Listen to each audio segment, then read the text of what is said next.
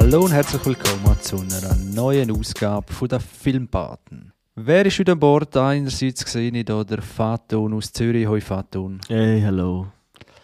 Und der Dario aus Winterthur. Hoi Dario. Hallo zusammen. Wir leid für die lange Pause und fast müssen studieren. der Dario, genau. Und mein Name der Chris. Ich sende direkt aus Chur.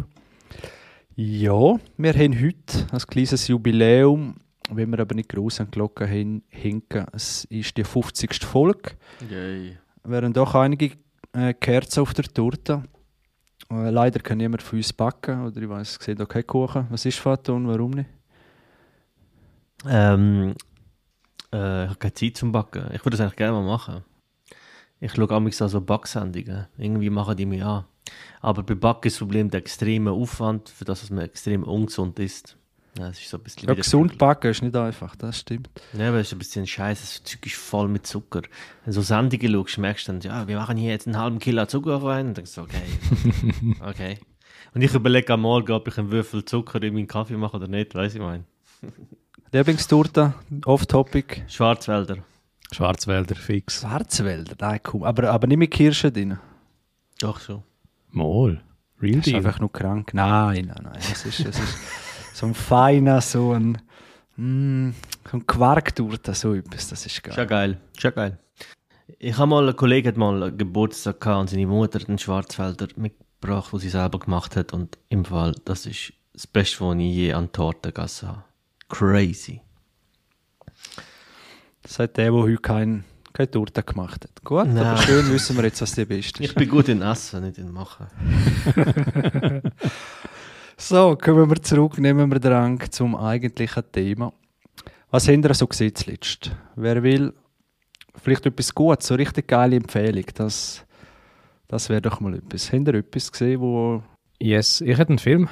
Der ist beworben worden im Podcast von Lanz und Precht, wo ich regelmäßig höre. Und dort hat er, äh, Ah. Mr. Markus Lanz hat einen Film empfohlen, wo zuvor schon verfilmt worden ist im Jahr 1984. Das war eine deutsche Produktion gewesen. und jetzt ist in dem Jahr, im 2022, der Nachfolger quasi rausgekommen oder eine neue äh, Interpretation, basierend, glaube ich, ursprünglich auf einem Theaterstück und das Ganze nennt sich die Wannsee-Konferenz. Und um was geht es? Es ist eigentlich ein Dramastück oder ein Historienfilm, kann man eigentlich sagen, wo 80 Jahre zurückschaut. Genauer gesagt zum 20. Januar 1942 und es wird eigentlich eine Konferenz beleuchtet von Nazi-Deutschland oder von Vertretern davon. Das sind insgesamt, glaube ich, 15 Teilnehmer an dieser Wannsee-Konferenz und es ist ein ernstes Thema und zwar ist es eigentlich wirklich die Judenfrage, so wie sie es eigentlich betiteln, also wie eigentlich mit insgesamt 11 Millionen Juden verfahren werden soll. Es ist wirklich ein Kameraspiel, so viel vorneweg. Und ähm, ja, der, über den Ausgang und eben genaue Ablauf und so muss man eigentlich gerne nicht mehr, mehr verraten. Es ist wirklich gerade um die Konferenz und was dort halt Sachen besprochen worden sind, eben zu, was eigentlich eben mit denen mit der Personengruppe hätte stattfinden und was dann effektiv ja zu grossen Teil dann stattgefunden hat. Und zum Film selber kann ich sagen, wirklich ein verdammt harter Film, aber auch ein sehr wichtiger Film. Ja, es ist eigentlich letztlich recht hart darüber zu reden, weil eben so die Dialoge, die man da gehört, sind eigentlich menschenverachtend. Eigentlich anders kann man es nicht sagen. Ich halt auch nicht, wie es, ob ihr davon irgendetwas mitbekommen habt, äh, von dieser, glaube ich, ZDF-Produktion oder zumindest mit unterstützt. Ja. Also gesehen habe ich, gehört habe ich es auch im Lanz-Podcast. Ähm, ich kenne auch den Älteren, ich habe den mal als Kiddo gesehen, der mich damals recht, recht fertig gemacht. Ich kann mich aber nicht mehr so genau erinnern, ich glaube von 1984, ja genau.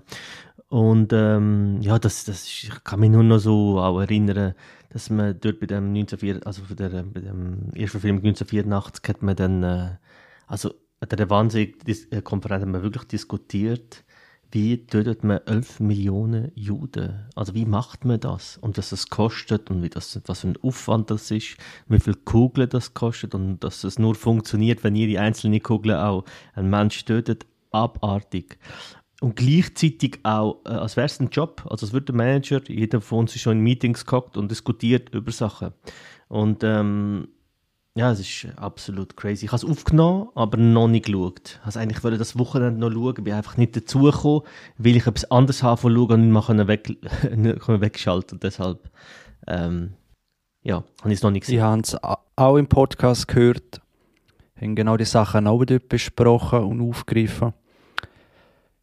Haben es nicht geschaut, ist glaube ich eben in der ZDF-Mediathek verfügbar, soviel ich weiß. Und ja, ehrlich gesagt, äh, eben schaue ich auch über Arte-Dokumentationen und jetzt sind auch gerade so drei, vier raus, rausgekommen, wo ja irgendwann einfach es wie ja, ein bisschen zu viel ist. Irgendwas Todesmärsche der Nazis oder es wird einfach die Todesmärschpraktika, die es hatten, wo dann auch so äh, ja, beitragen haben zum Holocaust, eben wie vernichtet man so viele Menschen, was sind Methoden und ja, die Todesmärsche sind auch so ein Mittel gewesen. Dann irgendein, gerade eine andere Doku gleichzeitig irgendw irgendwelche Unterorganisationen von SS, wo man fast nicht äh, irgendwie beleuchtet hat und jetzt ist das rausgekommen und dann nochmal etwas vom KZ, wo auch so recht unbekannt, also unbekannt vielleicht nicht, aber weniger bekannt als Auschwitz und so weiter. Aber auch furchtbare Sachen natürlich dort passiert sind. Und das sehen wir gerade so mit dem Film und jetzt ist alles das wieder am, am Aufkommen und äh, also so in, äh, eben in der Mediathek und auf YouTube und so und ja, ich schaue es mir zwar äh, aus Interesse, eben ist es sehr interessant, aber irgendwann äh, ja, ist es also wirklich einfach zu viel oder, von dem und, und es ist aber wichtig, dass das natürlich äh, nicht vergessen geht und ja, dass man da, dass man her schaut, statt wegschaut, oder? Das ist mhm. klar. Mhm. Aber jetzt Unbedingt, ist mir nur gerade aufgefallen, jetzt ist gerade wieder so eine Welle, wo gerade so Haufen Dokumentationen wieder mhm. kommen. Und ja, ist wirklich keine leichte Kost. Und äh, ja, ist von euch schon mal ein KZ besuchen? Nein, leider noch nicht. Mhm. Nein. Das, das, will ich aber unbedingt noch machen. Genau, ja, hätte ich auch mal äh, noch vor gehabt. Ich glaube Braunschweig, oder wie heißt oder wie heißt das in nicht Braunschweig? Nähe München gibt es doch eins. Äh, Wäre gar nicht so weit weg und ja, zum einfach einmal ja, das mit eigenen Augen sehen, wo man wirklich so im, im Fernsehen einfach kaum kann, kann glauben, oder? Das ist äh, ja, und äh, das Schlimme ist immer, wenn ich das sehe, denke ich, ja, wer weiß irgendwann, oder? Es müssen nur die richtigen Zeiten sein, äh, ja, man muss jetzt da nicht gerade, äh, ja, man sieht es ein bisschen in Amerika, das ist natürlich schon noch was anderes, äh, aber dass einfach in so wie Stimmungen, dass Situationen können entstehen, wo einfach Menschen ja, völlig hirnrissig irgendwem folgen in einer komischen Ideologie und ja, dass das einfach immer wieder möglich ist, das ist eigentlich das Erschreckende, oder? Und ja, es deprimiert wirklich, wenn du so die ganzen Sachen anschaust, äh, was der Mensch halt für ein Tier kann sein. Oder noch viel schlimmer. Aber ich habe es mir auf die Liste getan, Dario, um das einmal zu schauen. Mhm. Ich kann auch sagen, ich habe auch eher viel gute Sachen gesehen. okay, okay. Äh, ja, Faton, hast du auch viel gute Sachen, oder? Äh, nein, aber ich habe auch ein Theaterstück. Und zwar äh, Szenen einer Ehe oder äh, oh. Scenes of a, äh, from a Marriage, äh, Remake von jetzt von 2022, also 21 mit Oscar Isaac und Jessica Chastain. Ähm, ursprünglich äh, schwedisch von 1973 vom legendären Regisseur und Theatermacher Ingmar Bergmann äh, Szeneruhr et Axkeskap oder so heißt es auf Schwedisch. Kannst du das bitte nochmal wiederholen?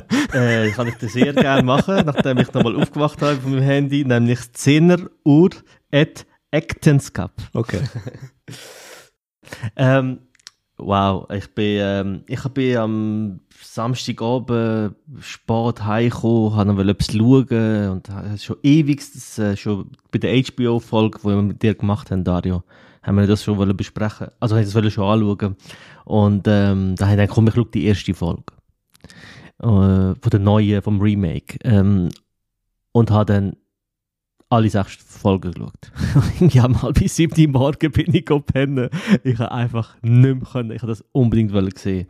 Ähm, worum geht es? Es geht um, äh, wie, wie der Titel sagt, es geht um Szenen von einer Ehe, also einer Ehe von, äh, von zwei, äh, also von einem ganz normalen Heteropaar.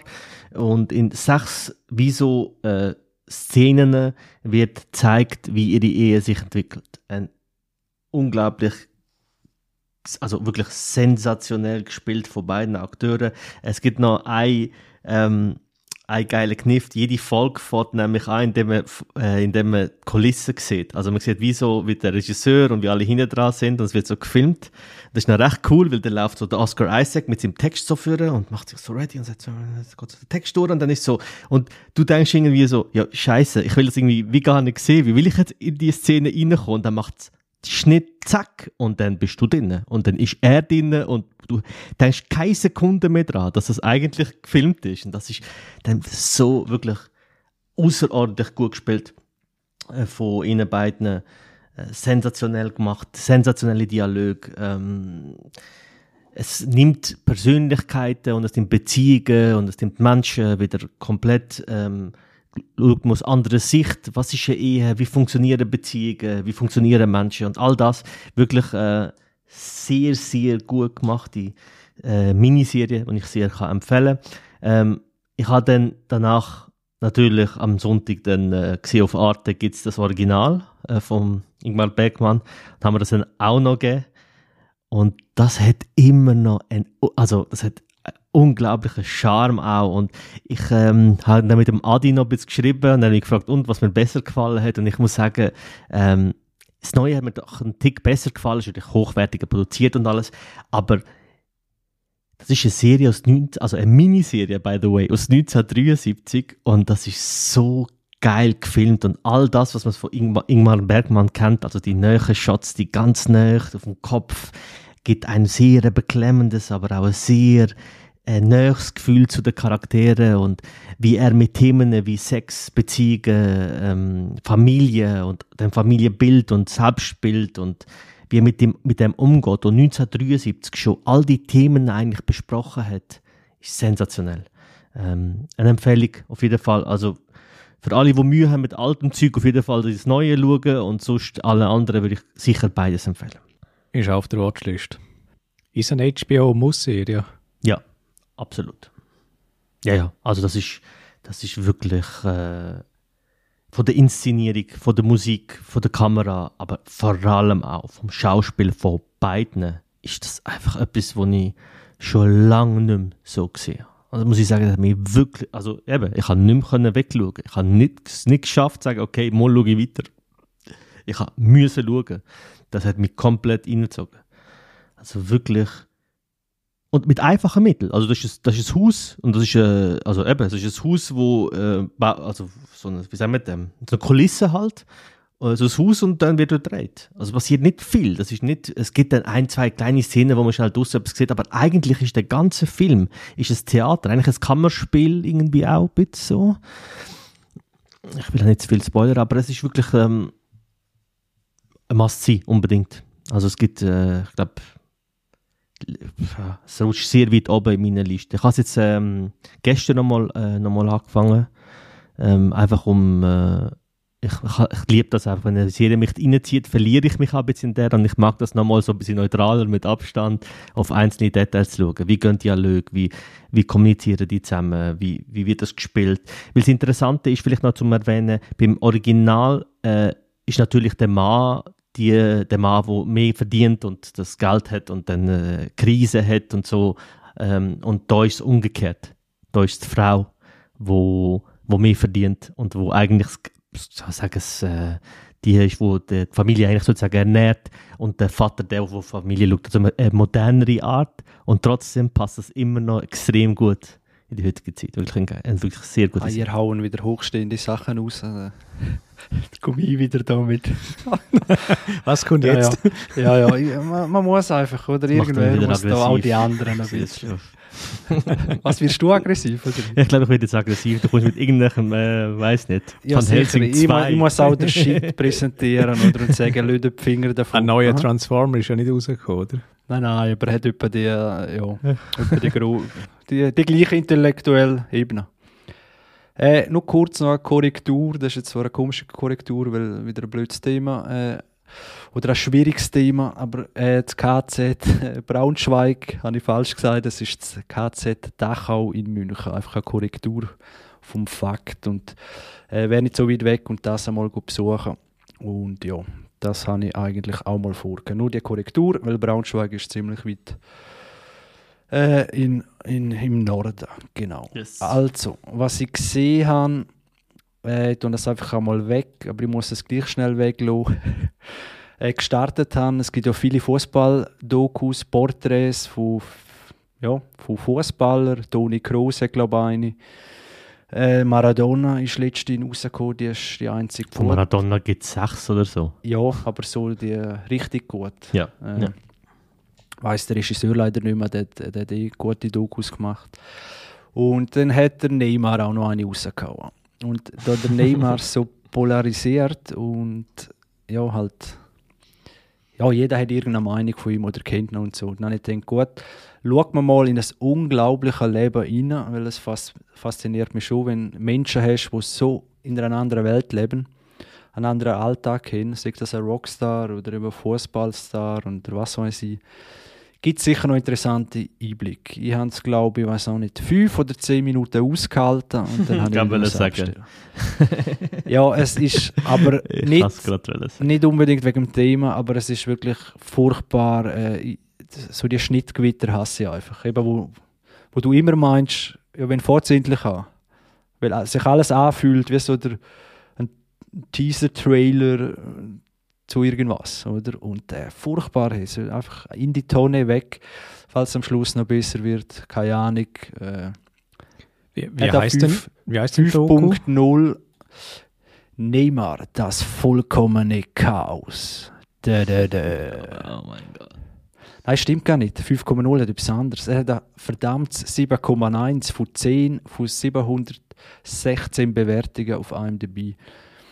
Und die 716, ja, das sind vielleicht von ihm, von seinem, von seinem Tross an Stylisten und so weiter, sind wahrscheinlich gerade. Ja, äh. Also schauen Sie euch nicht an. Riesen Müll. Hast du denn die von Kroos oder Ronaldo gesehen?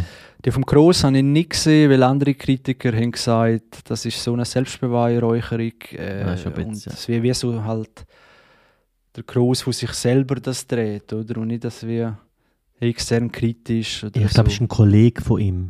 Ich glaube, der Regisseur ist ein sehr enger Kollege von ihm. Oder dreht, ich mich nicht irre. Und ja, das, da, da, da denke ich halt immer auch, schwierig. die sind ja noch aktiv. Und Ja. Also nicht, dass man den nicht kann, aber es ist immer so wie eine Biografie, wo irgendwelche Promis rauslösen, wo ja, noch viel zu jung sind, eben so Mitte 20 oder ja gut, man muss ja vielleicht auch nicht immer am Schluss vom Leben kommen, oder wer weiß, vielleicht schafft man es nicht mehr oder hat das vorgehabt und dann verstirbt man vorher, das wäre auch blöd, oder? Ich bin ein riesiger Fußballfan. Es gibt viel interessantere Persönlichkeiten als Neymar und Toni Kroos und auch als Cristiano Ronaldo. Auch als Lionel Messi. Maradona-Dokus sind so interessant, weil das eine sehr, sehr ambivalente Figur ist und eine sehr interessante äh, Story ist. Weißt, ich glaube, es gibt Fußballer, die weniger erfolgreich sind, aber viel interessantere Stories erzählen. Zum Beispiel Eric Cantona ist ein, ist ein äh, mittlerweile Schauspieler und Regisseur. Und ich glaube, ähm, Doku über ihn wäre viel, viel, viel interessanter als über Neymar. Also, es nicht falsch ist, aber es hat mich null überrascht, dass es nicht gut wird. Neymar ist als Fußballfan, wo wirklich jeder Scheiß über Fußball konsumiert, ist Neymar etwas vom langweiligsten, was es gibt. Er ist Ja. ein Schwalbenkönig, das ist cool und er ist ein relativ guter Fußballer, das war es eigentlich so. Genau, aber eben, es würde gleich viel hergeben, weißt du, wenn, also ja, ich weiß, interessanter, aber äh, ja, ich glaube, wenn Du es hast gehofft, er gibt mehr her. Ich habe jetzt gehofft, ich habe gesagt, du kommst mit einer Story, wo, oh mein Gott, Neymar hat, heilt nebenbei noch Krebs oder Siehst so. für euch, für euch Gump ins kalte Wasser. Hey. Das ist nett ja. Aber was man kann sagen ist, man merkt einfach schon, die sind so vergöttert, das schon in den ersten fünf Minuten oder so. Ja, das ja. ist unglaublich, eben Justin Bieber-like, oder? Dass du da einfach nicht mehr normal kannst irgendwie agieren oder Mensch sein oder nicht abheben. Unmöglich. Also, Ja, ja. wenn du so bewundert wirst von so vielen Leuten äh, und immer Gerade wieder das hörst, was will. Ja. Das ist nochmal so ein Level, nochmal ein Level höher. Ein Kollege, der ist Argentinier und der hat gesagt, wo Maradona gestorben ist, hat, seine, hat sein Vater ihm angerufen, um zu fragen, wie es ihm geht. Also weißt du, als wäre ein Familienmitglied gestorben. Man Genau. telefoniert und teilt seine Gefühle miteinander. Weil Fußball eine ganz andere Bedeutung hat als bei uns. Also weißt bei uns hat es schon eine rechte Bedeutung in Europa, aber in Südamerika, gerade in Brasilien, Argentinien, ist das, ist das Religion, oder? Und Neymar ist Gott. Es gibt sogar eine äh, legendäre Szene, äh, wo er, wo ein Gegenspieler auf die Knie geht und Neymar seine Füße küsst. so weißt du, das ist so, das ist das Level. Das hast, das hast, das absolut recht, ja. Das ist Das hat mich eben auch noch fasziniert, einfach zum Reinschauen, weil Mhm. Fußball, ganz ehrlich, all die hohen Mafi mafiösen äh, Machenschaften, FIFA, UEFA, da müssen wir ist gar nicht so reden, aber es geht einem so auf den Sack und dass man da überhaupt Fußball kann noch feiern und schauen, das ist für mich schon ein Rätsel. Das ist auch für mich schwierig, immer schwieriger. Und dass man, ja, und eben so einer, der für 200 Millionen irgendwo herwechselt und so abnormale Summen, Mhm. äh, ja, aber lassen wir das Thema. Äh, ich will noch kurz ein bisschen etwas Besseres reinbringen. Zwar habe ich noch nicht fertig gesehen, aber angefangen ist «The Power of the Dog». Uh, Haben ihr, hat noch jemand gesehen von euch? Ich, ich habe ihn Nein. gesehen, ja. Habe ihn, glaube ich, auch schon Du hast ihn mal gesehen? präsentiert, ja. Ah, du hast es auch schon gesagt, sorry. Genau, ja. Oh, der muss ich es nochmal hören. Welche Folge, weißt du? stimmt. Ein paar Folgen her, weiß ich Ja, auch nicht. stimmt, auswendig. stimmt. Ja, da muss ich ja nicht mehr viel sagen. Ich habe weggelost. Jetzt weiß ich, wieso ich es nicht weiß. Ich habe die Kopfhörer abgenommen, weil ich will aber nicht dazu wissen. ah, Fair. Gut, dann erzähle ich jetzt ausführlich. Äh, Erzähl mal. Nein, muss ja nicht gross sein, der Dario. Das verlinken wir, verlinken wir natürlich in den Show Notes. Ja. Äh, ja, ich habe ihn einfach gehört, eben auch vom, äh, vom Wolfgang M. Schmidt. Ich glaube, der beste Film letztes Jahr für ihn gewesen. Und Ist das ein Oscar nominiert, oder? Ja, irgendwo. Soviel ich weiß, ist der Oscar noch bester Film. Und ich glaube, der, Haupt, der Cumberbatch als bester Hauptdarsteller bei den Emmys hat er, glaube ich, gar gewonnen als bester Hauptdarsteller. Also, es ist ein bisschen das- Halbwissen, aber Emmys bin ich mir ziemlich sicher, dass er äh, Best äh, Drama Film gewonnen hat. Ja, ziemlich sicher. Genau, der Cumberbatch spielt mit, Kirsten Dunst und der Jesse Plemons, oder wie er heißt. Äh, den sehe ich einfach sehr gerne, muss ich sagen. Ja, ja. Der hat so eine Ist ein Sympathieträger. Ja, ja. Also ich kenne kenn ihn, glaube von Game Night, oder wie heißt der Film, oder wo er in so einer komischen Nachbar spielt und einfach so awkward, strange und der hat einfach eine Ausstrahlung. Ganz speziell. Oder du kannst es sehr ins, äh, ja, wie soll ich sagen, ins Unheimliche nehmen oder eben Sympathie, aber auf jeden Fall hat er etwas, wo, ja, wo irgendwie bleibt das hängen bei seinen Rollen. Ja, er wirkt so, so, so einfach. Und dann spielt er eine rechte Tiefe. Er hat ja auch eine Rolle bei Breaking Bad. Da ist er auch so ein bisschen ein Idiot, der ein bisschen nicht checkt und so. Und dann passier, passieren gewisse Sachen mit ihm und dann hat er das Böse in sich und gleichzeitig das so. ah, Oder auch bei, ähm, bei der zweiten Staffel von ah, äh, Fargo spielt er ja auch mit. Spielt er äh, den Mann von der Kristin Dunst. Sie ist doch, glaube ich, dort auch. Sie spielt Ja, dort, glaub- möglich, Ja, genau, ja. Mhm. Spielt er auch sehr gut. Spielt er einen Metzger. Auch so ein 0815-Dude. Und dann geht es darum, dass irgendjemand stirbt und er muss die Leiche entsorgen. Und das ist, äh, das ist eine sehr ambivalente Persönlichkeit, die er immer spielt. Und das gefällt mir sehr. Ja. Okay, Du weißt nie, was macht er als nächstes, oder? ja, und das genau. verkörpert er in, Ja. in 100 Prozent und das, Ja. das ist cool. Ja. Äh, für den oder die, die nicht gerade wissen, um was es geht, ist, es spielt im Jahr 1925 und geht um zwei Brüder, eben der Cumberbatch und der Plemons. Äh, ja, zwei Brüder, die glaube ich eine Viehzucht-Ranch haben und dann habe ich noch gesehen, dass sich den einer, das passiert auch ziemlich am Anfang, den ja in eine andere Frau verliebt und die sogar heiratet und der Bruder ist nicht einverstanden mit dem, weil er glaube Angst um das Vermögen hat oder dass sie nur ans Geld will. Und er ist eben sehr ruhig erzählt, äh, schöne Bilder eben in dieser Zeit, so halber ja, Cowboy-Western-Zeit und es ist sehr interessant, aber eben man muss natürlich Zeit mitnehmen und Geduld und ja, bin gespannt, wie es weitergeht. Dario, hast du den als sehr gut empfunden gehabt? Dein Fazit darüber? Oder nicht? Oder Mal ich langweilig? Als gut habe ich noch empfunden. Also mich hat es die zweite Hälfte hat mehr Fahrt gehabt oder es ist ein bisschen, habe ich besser empfunden als die Gut, erste. dann wird es ja noch besser. Hm. Äh, ja, komm, dann müssen wir da nicht mehr länger drüber reden. Dario, was hast denn du noch so im Petto? Beim Ruf gefolgt von dieser Serie, wo äh, alle Emmy Awards abgeräumt hat, wo man eigentlich nur Gutes gehört, gute Laune-Serie, wo man einfach abschalten Moment, kann. Moment, Ted Lasso. Ted Lasso. Ah, ich es noch vor. laufend auf Apple TV Plus. Ich habe beide Staffeln gesehen, die draußen sind. Das sind insgesamt, so jetzt, wir sind glaube ich 23 Folgen. Die zweite Staffel hat ein bisschen mehr Episoden als die erste. Man muss vielleicht auch so viel sagen vorneweg, die zweite Staffel hat eine andere Tonalität oder andere Schwerpunkte ein bisschen, auch als die erste Staffel. Dort ähm, diverse Charaktere, die man in der ersten Staffel ergründet dort ein bisschen anders beleuchten und ausbauen. Aber vielleicht am Anfang, was geht Ich glaube, es sind schon recht viel mitbekommen. Es geht darum, dass der Ted Lasso eigentlich ein Footballtrainer ist in äh, Kansas oder aus Kansas stammend.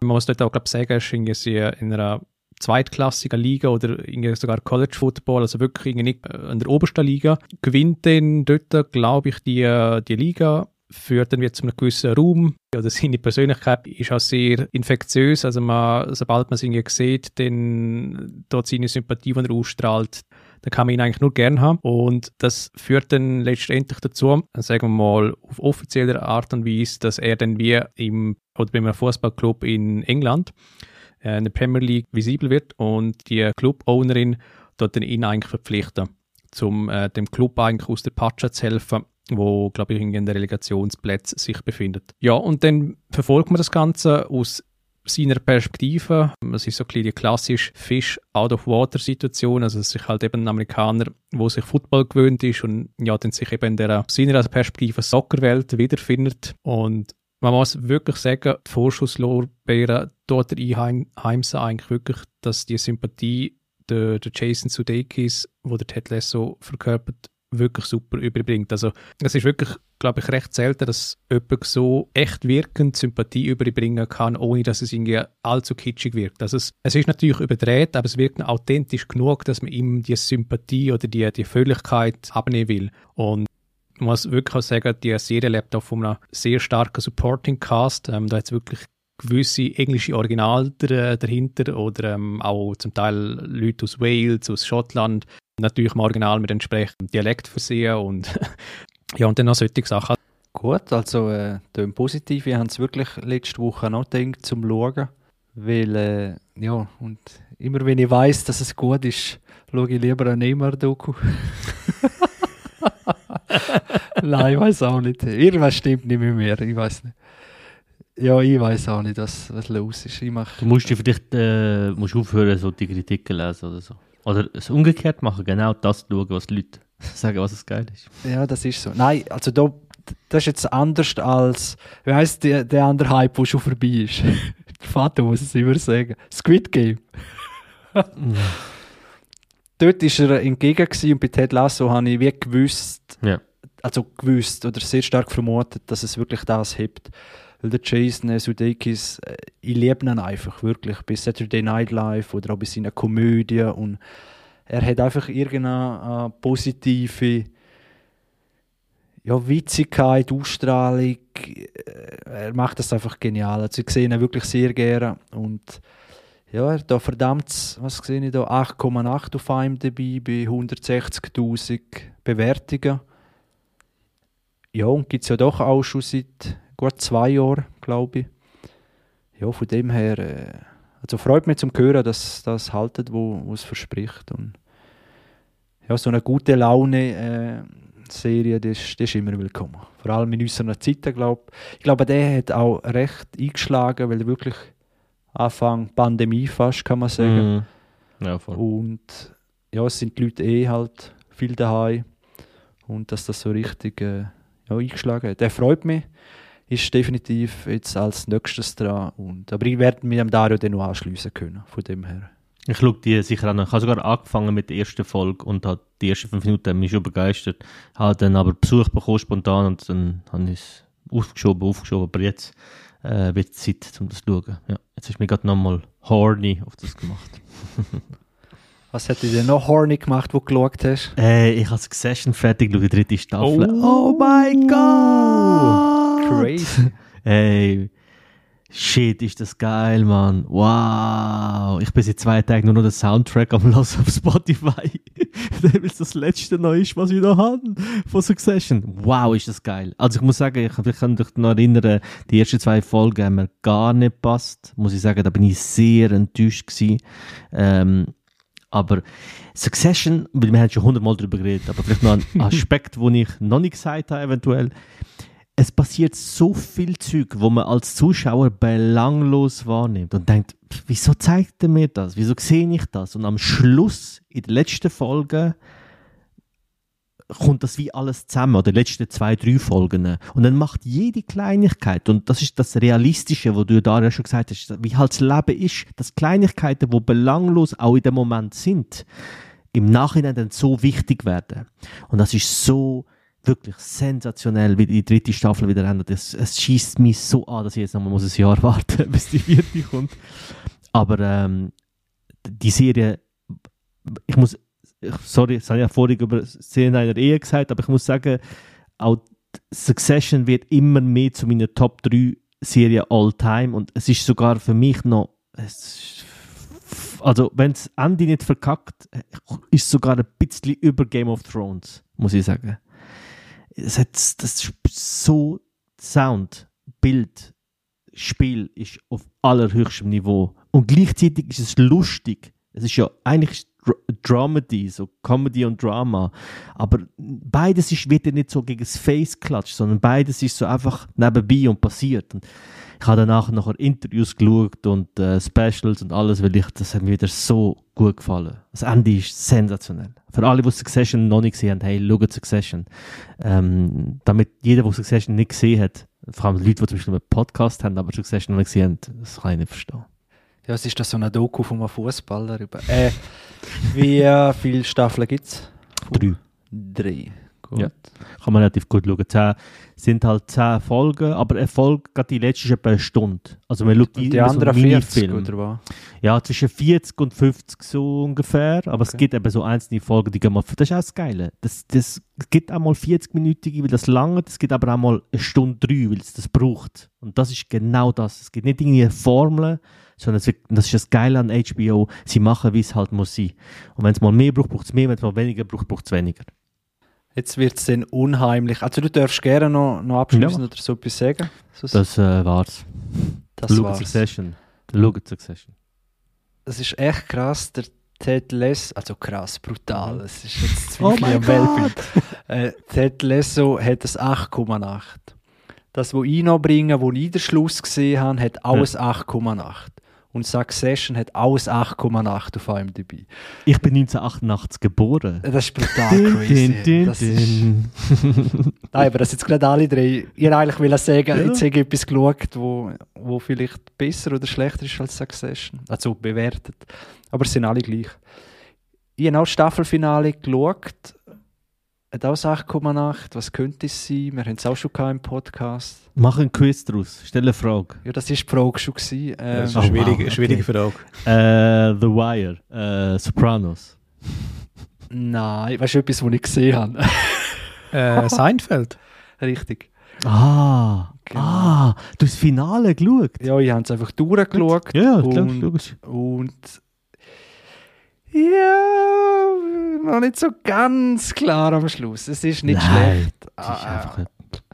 Lustig ist, dass zu dieser Zeit, man merkt so richtig, es ist noch vor YouTube und allem gewesen, wo es Mhm. noch nicht so Zimmerschnitt gegeben hat. Weil ich glaube, Mhm. die zweitletzte Folge oder drittletzte oder so sind eigentlich Zimmerschnitt von der besten Szenen, oder? Und das kannst du Mhm. ja, schaust ja heute, also strahlst nicht so aus, weil das macht Nein. einfach das Internet vor allem, oder? Genau. Und ja, äh, die, die allerletzte Folge, ist das so ein runder Abschluss für dich, oder? Nein, nein, nein. Nein, nein, ich habe die auch nicht mehr. Also hatte ich glaube ein, zwei Mal gesehen, Look die auch nicht mehr. Ähm, ich muss sagen, es ist eine Sitcom, also es ist nicht das gleiche wie Succession und das ist so eine Dramaserie, wo es darum geht, auch was passiert am Schluss. Und gerade in einer Serie, wo es ja eigentlich um nichts geht, braucht es in dem Sinn wie kein Ende. Und ich habe einen Kollegen, der das Ende noch nie geschaut, weil er sagt, für ihn darf es kein Ende geben. Es geht immer weiter, also das ist immer wieder, er schaut es immer wieder. Und Nein, also es ist dann versucht, alle Highlights nochmal zu machen. Das ist ein guter Punkt, den du gebracht hast. Wirklich wie so Best-of-Zusammenschnitt äh, von Videos. Das, äh, aber es gibt zum Beispiel auf YouTube viel bessere, als was man dort dann versucht hat, so einen Abschluss zu finden. Ah, Ja, komisch ist Folge. eben auch der Abschluss. Also, Ja. Spoiler muss man da echt äh, nicht mehr, weil es so nein, lang aus. alles Aber okay. weißt du, dass es wie, wie alles noch ins Negative drehen oder dass eigentlich alle von ihnen sind eigentlich die größten ja, Arschlöcher werden dargestellt, oder? Ja, ja. Vor ja. Gericht und alles, was sich benehmen und so. Und dann denke ich, ja. Und eigentlich ist so auch eine viel gute Serie sozusagen, oder? Und ist ja Mhm. eh überspitzt und, und dass es am Schluss so eine Gerichtsverhandlung und Zeug und Sachen, ja, müsste müsst nicht sein, ist nicht das Allerschlechteste, aber es ist so, ja, alles ein bisschen sehr, sehr gesucht. Und ja, du hast recht, zum Schluss wird man richtig wehmütig, weil man will einfach, dass es immer weitergeht, dass sie Ja. immer wieder ins Café hocken, wieder Ja. eine neue Geschichte. Und Ja. das macht Seinfeld ja auch so aus. Ja. Dass es einfach, äh, wie unendlich, gibt es immer wieder ein Thema. Dass es eben nicht How I Met Your Mother ist und darum geht, wie er das macht und wenn es rausfindet, Genau. ist es lame, sondern es ist einfach immer, es ist eine Serie über About Nothing. Ich glaube, wenn du den Trailer auf Netflix schaust, siehst du, dass, wie sie ja die Serie an ABC bringen und sagen, äh, we have an idea about a sitcom, about nothing. Nothing? Nothing. Und das ist halt schon, das ist halt. Und dann, das kann kein Ende haben. Und, ähm, was soll ich sagen? Irgendwas soll ich sagen, ich sagen. Ähm, Wegen Geschlechtern oder was? Oder am Schluss? ja, also ich, genau, also ich muss sagen, ähm, in der letzten Staffel ist ja der ähm, Larry David, der ja mit dem Seinfeld zusammen die Serie Nicht geschrieben hat. Nein, ich glaube in der letzten eineinhalb Staffel oder so. Und ich finde, das merkt man ein bisschen. Also die letzte Staffel ist nicht schlecht, aber ist jetzt nicht, sind nicht Highlights. Also ich finde auch, so, ich finde, meine Highlights sind so wirklich Staffel 2 bis so 6, glaube und 7, 8 oder 9 sind es. Wie viel sind es? Ich weiß es gar nicht. Gute Frage. Also auf jeden Fall, die letzten eineinhalb Staffeln sind okay. Ein bisschen redundant, ein bisschen, ja. Muss schon Da, sagen. Dario, du hast, bist noch dran. Ja, ich bin irgendwie bei, ich muss sagen, bei der sechsten oder siebten Staffel ich, hängen geblieben. Bei mir hat es sich dann wie das Gefühl entwickelt, dass sich die Formel dann ein bisschen ausgelutscht hat. Mhm. Ich glaube, es ist auch extrem schwierig, als Sitcom, ich glaube, die Erfahrung haben wir bei diversen Serien gemacht, Ja. so lange aufrecht behalten und Das Problem, nur wenn ich schnell darf, sie, das Mhm. Problem ist, wenn sie es eben versuchen, aber sie sind noch gerade gut in der immer gleichen Situationen, wo sie immer wieder reinkommen. Und da gibt es unendlich viele Themen, wo du könntest, oder? Aber sobald auch How I Met Your Mother und so, wenn es immer ausschweifender geworden ist und noch viel Ja, krasser äh, Begegnungen und Zufälle und dies und das und wieder rückblenden an drei Staffeln zurück auf die Erfolg und das ist ja geplant und voll krass alles zusammen und um das geht es gar nicht, aber man will es immer toppen und Seinfeld schafft es aber gut, finde ich, dass immer wieder auf Alltagssituationen, wo jeder ein bisschen kennt, doch wieder zu fokussieren und zwischen denen hat es auch ein bisschen die, die crazy äh, Ausschweifer ja, und, und so mehr das ausschweift, umso schlechter finde ich es. Immer das sehr Ja. nahe, äh, alltägliche, dort sind sie am besten. Und da gibt es, ganz ehrlich, gibt es unendlich viel Material. Aber natürlich ist dann die Formel wiederholt. Ja, ja, das, aber so ist das Leben. ja, ja. Oder Darum, äh, Aber eben, für, für mich hat es irgendwie so gedacht, irgendwas, wenn der einzig interessante Charakter oder der, der irgendwie dich dann noch überrascht hat, ist der Kramer gewesen. Mhm. Kramer ist halt allein schon von, von seiner physischen Komik halt das Original gewesen, oder? Ja. Und hat Dinge Stunts auch selber abgeliefert etc. Und, und Jerry kann halt einfach nicht Schauspieler. Also bei ihm merkst du halt extrem, wie schlecht und limitiert er dort ist. Also ich glaube, da Ja, kann ich ihm nicht aber unrecht. er sagt es ja selber Ja, ja. 10, Ja, ja. 10, 20 Mal, oder? Und darum ist es schon wieder sympathisch. also, Und, ja. und er ist, soll ja quasi eben der einzige Normale verkörpern. Und mich hat es ehrlich gesagt ein bisschen gedacht, dass die Elaine und der George irgendwann auch einfach ein bisschen nerven, weil sie landen immer wieder in den gleichen Fettnäpfchen Mhm. und lernen wir nicht daraus. Natürlich ist das ihr Charakter, aber es ist dann irgendwann in, für mich zeitweise ein bisschen wie alt geworden, weil ich habe so recht am Stück geschaut, Seinfeld, und mich hat es dann wirklich irgendwann gedacht, das ist recht same, same und es hat nicht irgendwie so Highlights darunter, wo man sagen muss, hey, jetzt, aus dem Grund musst du jetzt diese Serie schauen. Und natürlich das overall Gefühl, das Seinfeld abgibt, ist ja wirklich eben, es geht um nichts, aber es hat gleich die Situationskomik drin aus dem Alltag. aber ja, für mich ist das so zeitweise wirklich zu wenig gewesen, mit der Ausnahme vom, von dem, was man irgendwie sicher hofft, hat, okay, was tut jetzt der Graham in der nächsten Folge oder ähm, Also ich habe das, was er gesagt hat, die letzten eineinhalb Staffeln wirkt das auch nicht mehr spontan. Es wirkt nicht, als wäre es ihr Alltag. Es Wirkt wirkt dann so, als oder? suchen sie etwas, genau, als forcieren sie etwas. Und das merkt man einfach auch, finde ich. Aber, nochmal, ähm, wir reden von einer Sitcom, okay? Wir reden nicht von einer Dramaserie von HBO oder, von, oder Game of Thrones, wir reden über eine Sitcom. Und was Sit für mich immer noch, es gibt keine bessere Sitcom. Es Mhm. gibt keine bessere und ich kann mir bei bestem Willen, Modern Family finde ich, ist sehr nah angekommen mit dem, mit dem Humor, wo man dazwischen hat, zwischen den Zielen und viel, aber ich finde auch das kommt nicht an. Also was Sitcom-mäßig anbelangt, kommt für mich äh, kommt für mich trotzdem nicht ans Seinfeld an. Und natürlich, du hast jetzt am Stück geschaut, aber ein Sitcom ist ja etwas, was man immer wieder auch schaut. Ich schaue ja, heute mache ich ja äh, Random Play und dann schaue ich irgendeine Folge. Und das ist, das mache ich seit 15 Jahren, 20 fast. Und es geht immer noch. Aber ich muss sagen, wenn ich das eben kontrastiere mit der Big Bang Theory, muss Ja. ich äh, so viel vorneweg sagen, ich habe, glaube die, erst, äh, die letzten fünf Staffeln oder vier Staffeln nicht mehr gesehen. Und es hat, glaube ich, insgesamt zwölf Staffeln gegeben. Mit dem Vorbehalt auch, dass ich mir selber eingeredet habe und ich wie Stimmen vernommen habe, das entwickelt sich eh nicht weiter und die Charaktere werden irgendwann lame und was auch immer. Und es ist immer das Gleiche. Und jetzt habe ich das auch für geraumer Zeit halt auch so beiläufig angefangen zu schauen und was mir bei Big Bang äh, Theory schon zustimmt, ist, dass du zumindest eine gewisse Progression siehst von gewissen Charakteren. Also, dass sie wie halt dazu lernen und eben ihren Charakter im Rahmen von ihren eigenen Limitationen weiterentwickeln tun. Und sie gehen Beziehungen ein, machen Fehler, tun auf etwas einschaffen. Und natürlich ist eine andere Form von Sitcom, aber es hat dann für mich, jetzt bin ich glaube ich irgendwie bei der siebten oder achten Staffel von Big Bang, klappt es für mich weiterhin noch so gut, weil Charaktere natürlich auch so gezeichnet sind, auf ihre auf die Spitze treiben. Kann natürlich irgendwann ins, in Karikatur abdriften, Ja. Und- aber es hat mir dann, vielleicht, vielleicht bin ich aus dem Mut gekommen von Seinfeld, dass ich wie äh, eine Sitcom geschätzt habe, wo irgendwie es nicht das Ziel hat, aber irgendwie Charaktere, die Ziel haben oder Ziel verfolgen. Das ist, das ist sehr interessant, weil ich, Hans Mhm. Robender wie der Vater und eben als Sitcom, ich brauche keine Weiterentwicklung. Ding. Weil Ja. meistens, eben, es gefällt aus einem Grund, weil die, die, die Probleme haben, die sie haben, weil sie halt eben wi- wieder zurückfallen und so weiter. Und wenn eine Weiterentwicklung oder so, dann, wie der Vater uns sagt, dann ist es für mich kein Sitcom. Also nicht, dass sich Charaktere überhaupt nicht dürfen weiterentwickeln, Es kommt darauf an, wie der Humor einbindest, oder? Und Humor, und vor allem Big Bang, ja, ja, vor allem Big Bang Theory ist für mich der Inbegriff von Wiederholung. Immer die gleichen Nerd-Jokes. Ja, sie sind sozial, äh, schwierig im Umgang, dafür so ultra gescheit. Und das ist ja immer der gleiche Witz. Auf dem bauen sie ja, oder? Ja, dann bringen wir die Frauen noch ins Spiel, wo es Mhm. natürlich ultra, und das zeugt, also ultra komische Situationen gibt. Und, und das zeugt sich so durch alles. Ja und nein. Also ich kann, die, die Vorbehalt habe ich auch ein bisschen gehabt. Mhm. Ähm, und ich muss... Der also- Vorbehalt ist ja, wenn's, wie Vorurteil. Aber wenn ich es ja gesehen habe und dann ist es meine Meinung, ist es kein Vorbehalt. Dann, Aber du hast ja auch die letzte auch nicht gesehen, oder? Die Moll letzte Staffel. von Big Bang. Ja. Moll. Hast du alle gesehen? Ja, mit dem Nobelpreis noch. Okay. Genau. Äh, Spoiler. Moll, ich habe Wayne. gesehen, aber auch so eben die letzten einfach sind durchgelaufen, weil es hat einem echt nicht mehr.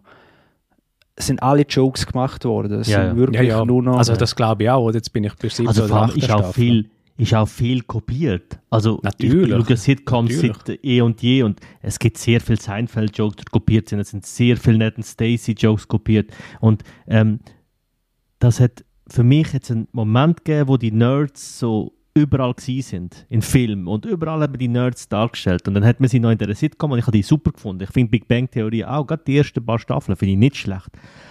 Aber, und das muss ich auch sagen, das kann für mich nicht annähernd mit Seinfeld mitheben. Von der Intelligenz her, von, die, von der Tiefe vom Humor her. Also nein, das ist oder für oder mich Dario IT Crowd. Welten. Das ist ja ganz eine andere Liga und dann gewusst, wen hören, oder? Ja, ja, natürlich. Aber es ist natürlich etwas anderes, wenn du äh, Serie ablieferst, die irgendwie 36 Folgen hat, zu einer, die irgendwie 300 Folgen hat oder auch immer. und welche Tonalität das es anspricht. Und natürlich ist Big Bang, glaube ich, darauf ausgelegt, allein schon wegen äh, können wir die, äh, die Farbgebung nehmen. Das ist alles auf ähm, wie ein Disney. ja, Alle nicht, farbig, nicht Disney. Kapuze. Aber es ist halt sehr farbig gestaltet und es ist halt Ja, ja. sehr äh, auf, auf Freude ausgerichtet, auf Emotionen und auf Reaktion aus. Und vielleicht ist es letztlich auch eine Mutfrage. Und vielleicht bin ich gerade in der Mut, wo ich Big Bang Ja, jetzt wie schätze, dass es eben im Kontrast zu Seinfeld jetzt mir vielleicht mehr zuspricht. Ja. Aber vorher hat mir ja Seinfeld gleich sechs oder sieben Staffeln wie zugesprochen. Ja, ich meine, Big Bang Theory ist ja voll die klassische Chuck Lorre-Serie. Also der hat ja, Absolut, äh, ja. Two and a Half Men gemacht. Und ich, ich habe das Problem habe ich gehabt. Ich, habe Two and a- ich, ich bin recht ein Sitcom-Fan immer auch gewesen. Und ich habe irgendwann mal auch schon bei der dritten, vierten Staffel die Formel von Chuck Lorre irgendwo gesehen. Und was Chuck Lorre macht, ist, er entwickelt schon Charaktere, aber sie entwickeln sich zu, zu, wie soll ich sagen, zu belanglosen Charakteren. Sie entwickeln sich zu, wie sagen wir denn, es wird klamaukig. Die Jokes, ich meine, am Anfang lachst du noch über die Jokes, weil sie eine gewisse Intelligenz haben, bei Chuck Lorre und bei Big Bang Theory oder bei Two and a Half Men.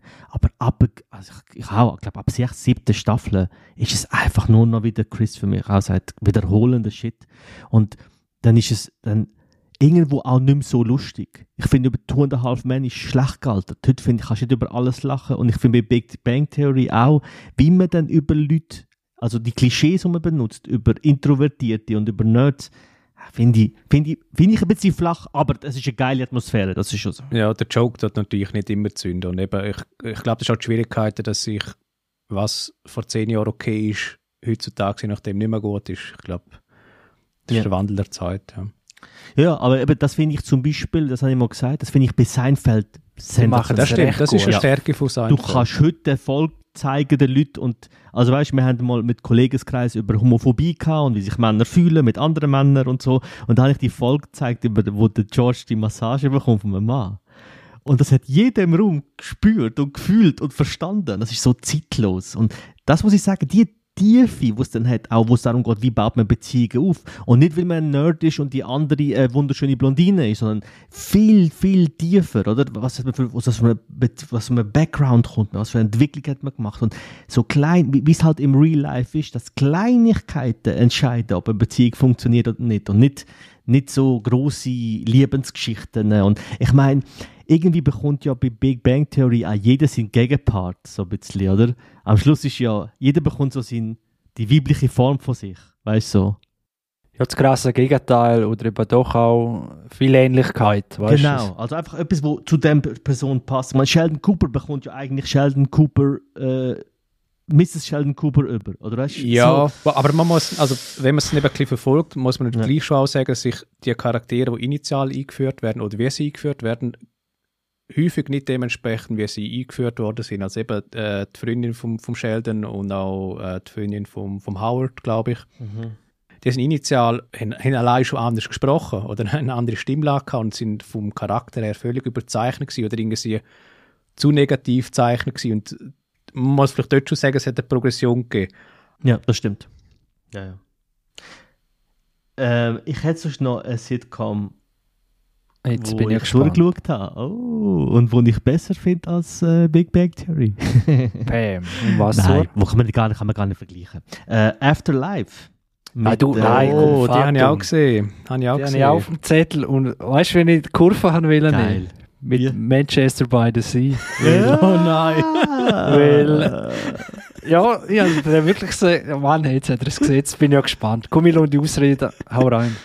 Ich will die schon lange schauen. Ich bin ein riesiger Ricky Gervais-Fan. Es gibt ja die, die Legendary, die schaue ich immer wieder. Ähm, eine Pauke, die er ja gehalten hat an den Emmys, wo er ja den äh, allen Darsteller mehr oder weniger sagt, die sollen gefälligst die Schnauze haben, ihren Award abholen, ihrem Gott danken und sich verpissen von dieser Bühne. Weil wer in dem Raum hockt, hat die leiseste Ahnung, was auf der Welt abgeht. Oh, sensationell. Und äh, Ricky Gervais hat- äh, kenne ich eigentlich von Stand-Ups.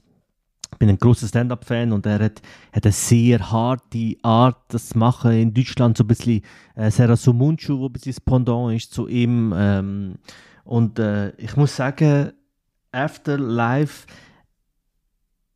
hat mir sehr gefallen. Ich habe auch, muss ich sagen, die ein oder andere Träne vergossen. Ich weiß nicht wieso, ich bin voll, das hat mich voll emotional gecatcht. Das ich nie gedacht. Irgendwie, weil es ist ja, es ist ja keine High-Level-Produktion. Und die Story ist relativ simpel. Also, äh, Nicky Gervais spielt einen, äh, einen Journalist in so einer, äh, wie sagen wir, dem lokalen, äh, für eine lokale Zeitung, also so eine belanglose lokale Zeitung und seine Frau ist gestorben an Krebs. Und wir begleiten ihn und seine Arbeitskollegen eigentlich und Familie so durch den Weg. Und ich muss sagen, das hat mir wirklich gut gefallen und mal ein Sitcom, wo was anderes macht, wo eben nicht Lacher eingespielt werden und schon der Witz schon um die Ecke ahnst, sondern sehr schwarzen, dunklen Manchester by the Sea Humor, wo mir sehr gefallen hat. Wie viele Staffeln hast du gesehen oder hast du durchgeschaut? Alle drei. Ich habe es durchgeschaut. Okay. Das sind ja, ich glaube, es sind glaub, sechs Folgen pro Staffel. Relativ schnell geschaut. Das ist jenseits von Manchester by the Sea Humor. Nein, das, das ist nicht. Humor. Das Nein, das, nicht. das ist... Vielleicht musst du den Film jetzt schauen, vielleicht verstehst du jetzt endlich Ja, oder du. Nein, ich bin gerade dran, ich habe es noch nicht fertig geschaut. Okay. Äh, ja, das Thema ist, also das Setting, das er kreiert, ist richtig, wie soll ich sagen, das ist wie so ein Sandkasten, wo du auch sehr viel kannst erzählen kannst. Mm. Weil es eben drinnen ist mit der grossen Trauer natürlich, wie geht man um, wie begegnet man anderen Menschen, die einem versuchen aufzubauen und das ist eigentlich stetig. Er wird immer wieder von den Arbeitskollegen, wenn sie ihn aufbauen und er hat einfach keinen Bock, wird zu Berli oben eingeladen mit einer neuen Frau und will das nicht und Mhm. natürlich eskaliert es und er hat es ja schon gesagt, aber alles eben mit einer so einer Situationskomik, also kein Slapstick oder so, aber ja, schwarzer Humor und es ist sehr viel Ehrlichkeit drin, Mhm. in aber viel besser überspitzter Situationen. Und etwa die ist es auch sehr überspitzt. Also dann Mhm, ja, ist, ja. ist schon gerade sehr. Ja, es gibt so gewisse Charaktere, wie der Ja. Pöstler von ihm Mhm. oder zwei, drei ganz skurrile, ganz skurrile oder arme ja, Leute. Und Mhm.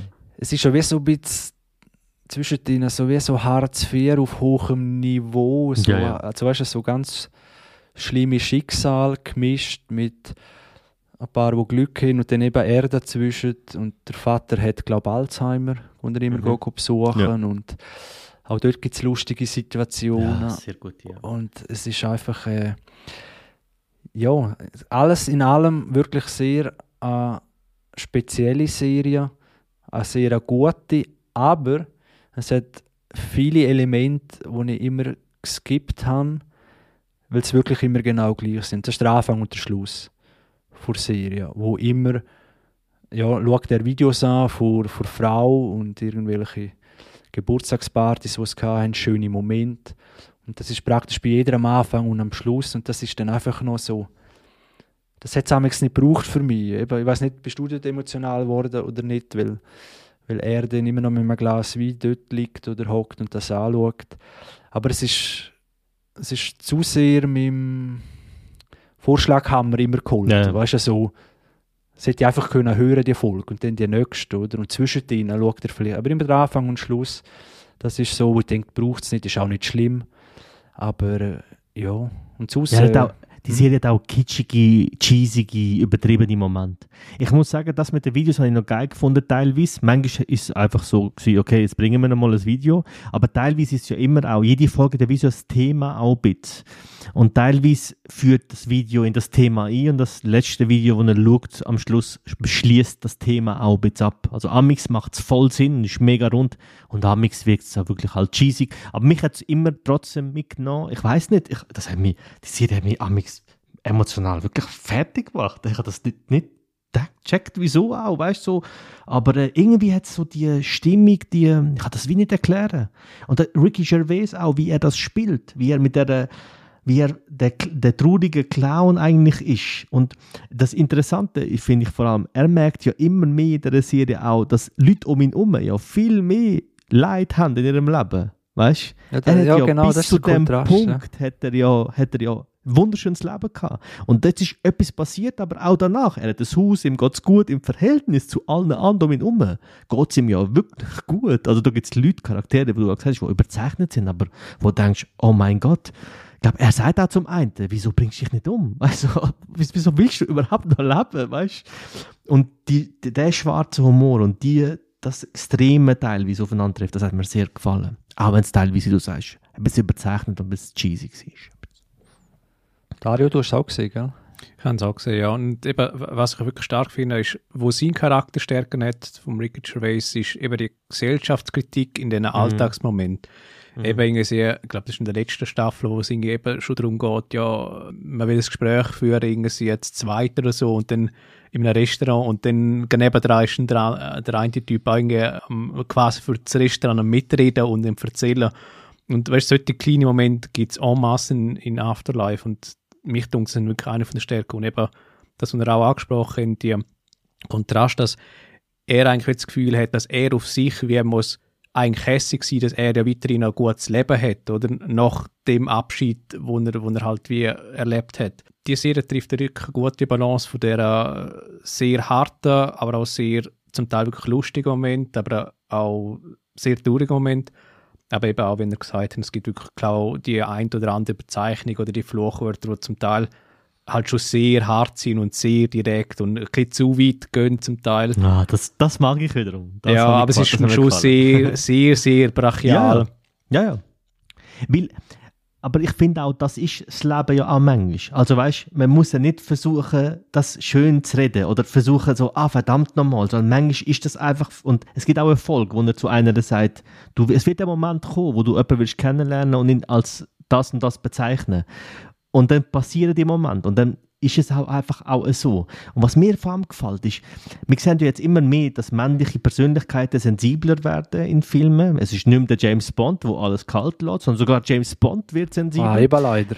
Ja, ja, und das passiert halt auch. Wir sind in einer Zeit, wo das auch okay ist, als Mann auch sensibel zu sein, aber seine Sensibilität ist ja sehr, sehr sehr speziell auch, oder? Er versteckt sich ja auch in dem übertriebenen, aggressiven und auch, ich meine, am Anfang macht er ja jeder um sich herum fertig und haut Jokes raus, wo ich teilweise kaputt gelacht habe.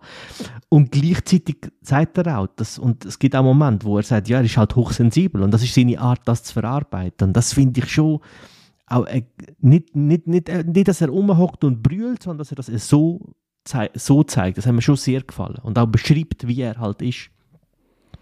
Also, weil äh, gerade in der heutigen Zeit darf man vieles nicht mehr sagen, weil es dann äh, zu weit geht, aber er zeigt halt, wieso er amigs auch zu weit geht und das finde ich, das passt.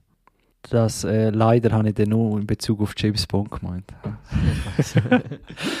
äh, was noch sehr interessant ist, ist, oder finde ich, dass er am Schluss, eben noch nicht ganz fertig geschaut, aber dann denkst du so, ja, jetzt hat er ein positives Erlebnis gehabt und so weiter. Und dann ist er eben am Schluss wieder fast am gleichen Punkt. Die Frau ist weg, er ist traurig.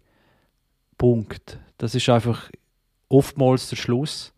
Oder, äh, ja, wo er halt wieder anfängt, eben, er macht ein bisschen eine Wandlung, geht anders um mit den Leuten.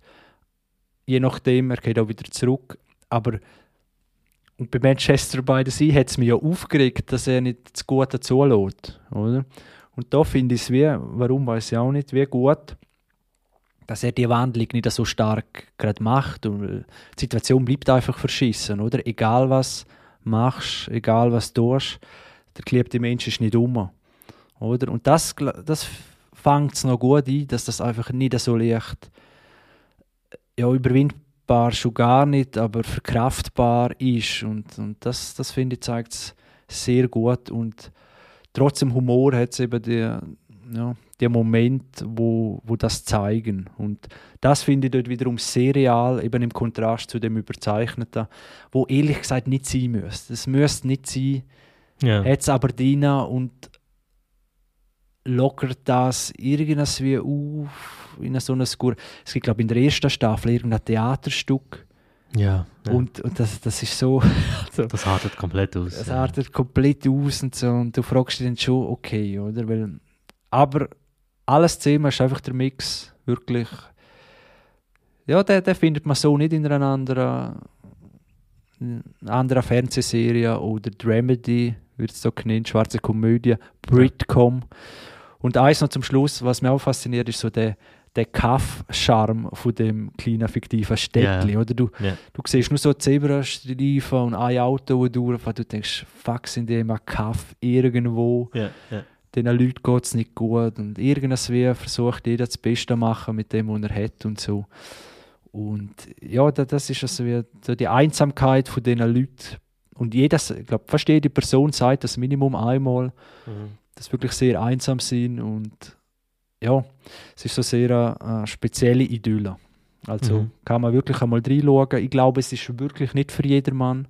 Es ist nicht so Ted Lasso zum Empfehlen. Jetzt nicht nur wegen der Thematik, einfach wegen der Art, wie es, wie es, ja, wie es halt umgeht oder wie es, wie es gezeigt wird und auch, und auch inszenatorisch. Aber unbedingt ein Versuch wert, um da mal reinschauen. Genau, also ich finde, es ist halt auch in die Fresse und das muss es auch manchmal sein. Ich glaube, Sarah Somunci hat mal gesagt, Comedy ist so oft, als würde man bedient werden, weißt er beschreibt das dann, als würde der Kellner den Drink bringen, wo du immer schon kriegst und genauso wie du ihn immer schon hast und du kriegst dann das Dessert, wo du immer schon gern gehabt hast. Und manchmal muss Comedy eben auch mal, er, er sagt, glaube eine, eine Faust in die Fresse oder ein Pickel am Arschloch sein. So, es muss wehtun und das schafft ja Afterlife. Es macht manchmal weh und es nimmt dich komplett aus deiner Comfortzone, weil du schaust so eine, du schaust so eine Sitcom und denkst, ja, schaust ein bisschen lustige Sitcom, haha. Und das, so Moment, ich habe so viele Momente gehabt, wo mich die Serie komplett aus meiner Comfortzone rausgerissen hat. Und du hast recht, das ist nicht für jedermann, aber ich glaube, jeder Mann sollte so etwas mal schauen. Weil ich glaube, das macht etwas mit einem, was recht geil ist. Ja. Weißt du, wer würde noch gut reinpassen? Der Jesse Wer? Plemons da. Oder? Ja, ja. Der würde perfekt reinpassen Ja, in die, das ist genau der Typ, ja, Charaktere. Gell? Ja. Und dann, was haben ihr noch gesehen? Haben ihr irgendetwas Ich bin durch. Durch Berot, durch von Film, von guten Empfehlungen? Ich glaube, er geht jetzt dann gerade die Neymar-Doku schauen, die wir so empfohlen haben. Und schläft nachher in der Neymar-Bettwäsche ein. Ja. Wir haben sie doch alle, sind wir ehrlich. Nein. Ich, mein, ich, ich, ich bin Fußball verrückt, okay? Und ich muss sagen, jetzt in den letzten paar Jahren geht das natürlich schon zurück, weil gerade jetzt WM in Katar und so, Fußball interessiert mich immer weniger. Jetzt erhöht ja noch DAZN und Sky, all die Anbieter erhöhen noch die Preise, ich bin draussen langsam. Wie kommst du auf eine Neymar-Doku? Wo Ja, hast du weil die sie halt gefunden? wie- ich hatte mal gewusst, dass es die gibt. Netflix fast zoberst. Oder? Netflix hat es in der dir in Hand. dem? Fall. Ne Netflix Nein, weiss, was der Chris schauen will als Ja, Rahmen. Ja, ja, ja, ja, ja. Jetzt können wir die Breitseite. Deinem nicht Ramsch-Account. Ja, genau. Geil wäre so ein voller Hochstehender und einer so wie ich. Zeigst lieber, dass du Pornos schaust, statt der Ramsch-Account auf Netflix. Und der hat echt schlimmer drauf. Mach einen neuen. Ich verbrenne. also, das wäre es gewesen. Äh, folgt uns doch auf Facebook, Twitter und Instagram. Und vor allem bewerten uns mit 5 Sternen auf, äh, bei Apple Podcast und natürlich auch bei Spotify. Würden würden wir uns sehr darüber freuen. Bald haben wir die 1000 Abos erreicht. Äh, Yes. unbedingt sharen, teilen. Einfach mal reinlosen und ihr habt doch jetzt ein paar geile Tipps gekriegt von uns. Wir würden uns freuen, wenn ihr uns supporten. Und ja, das wär's gewesen. Bleiben gesund, gehen ins Kino, falls möglich, schauen Serie. Bis bald. Ciao miteinander. Ciao zusammen. Ciao zusammen.